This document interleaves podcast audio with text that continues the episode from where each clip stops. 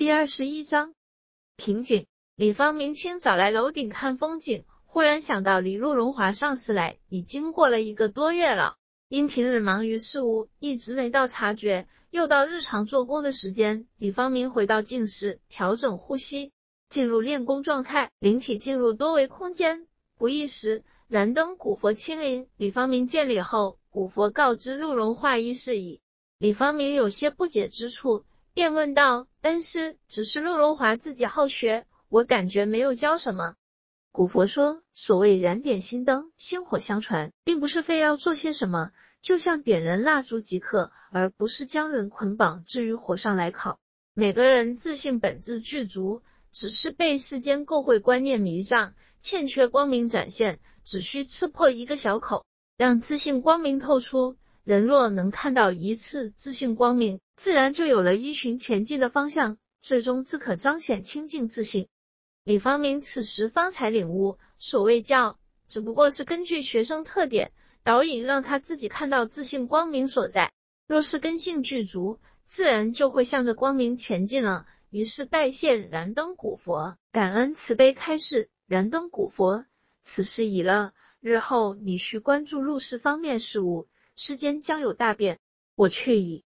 李方明行礼拜别恩师，练功完毕，就去前台准备接待工作。正在打扫之时，陆荣华进门了。李方明看到他脸上呈现一种发自内心的笑意，突然就明白了古佛恩师刚才所说的话，真是感叹万分啊！陆荣华问好后，帮李方明一起收拾起来，边做边聊。原来近期他要去南北交汇的大都市深城实习，可能很久都不能来茶楼了。最近他感觉思想好像突破了一种屏障，以前学是学得快，但是总感觉差点什么。最近一个月，好像有一种所学知识全部串联起来的感觉，而且能在日常学习生活中运用所学，感到看到了一个不同的世界。自己做法看似没有改变，但是自己的角度立场已经完全不同了。李方明对此也很有感触。在鼓励他坚持的同时，也勉励他对天书学习不要放松。在去大都市的实习中，更要严格要求自己。也邀请他有空常回来看看。陆荣华说：“好的，现在才明白以前师兄说的话，我会努力的。”李方明，保重。看着陆荣华渐去的背影，李方明好像看到了另一个自己，正走向通往失恋的道路上。白天过去，夜晚来临，茶楼众人散去，李方明一人坐在茶台前，突然脑海中蹦出“瓶颈”两个字，对此又有了更深一层的领悟。社会运转是由不同事物链组成，每种事物链中都有不同的层次，每个层次之间都有间隔。一个人进入事物链中，一般都是从底层开始摸索，熟悉一个层次之后，才能发现更高层次的入口。这个入口就是不同层次交汇融合的地方。对于理解能力强的人，就容易通过；一些人会停留一段时间后才能领悟通过；更多的人则可能一辈子就会停留在一个层次中，工作生活直到退休。这个入口就是一种瓶颈。不同人生时期所面临的瓶颈都有所不同，修持中也是如此。所修法门一般也有很多层次。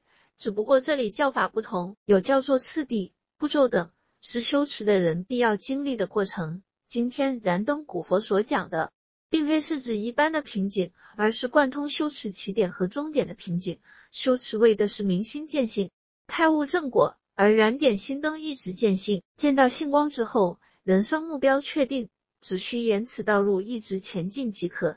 这条道路看似简单，但是能依此前进的人很少。因为很难明白什么才是性光，按此前进，所以能坚持走下去的人就很少了。这也是所谓见悟、顿悟的区别所在。好比蓄水池蓄水一样，一般人只有一个入水口，一个池子接满，再接另一个池子；有人则是所有池子都有入水口，可以一起接水。此种两者只是时间上的差别，结果并无不同。所以既有六祖闻声悟道的故事。也有静待花开的传说。对于突破这些所谓的瓶颈，有良师益友教导、分享经验，就可以提前有所准备，在面对知识有所借鉴，比较容易通过。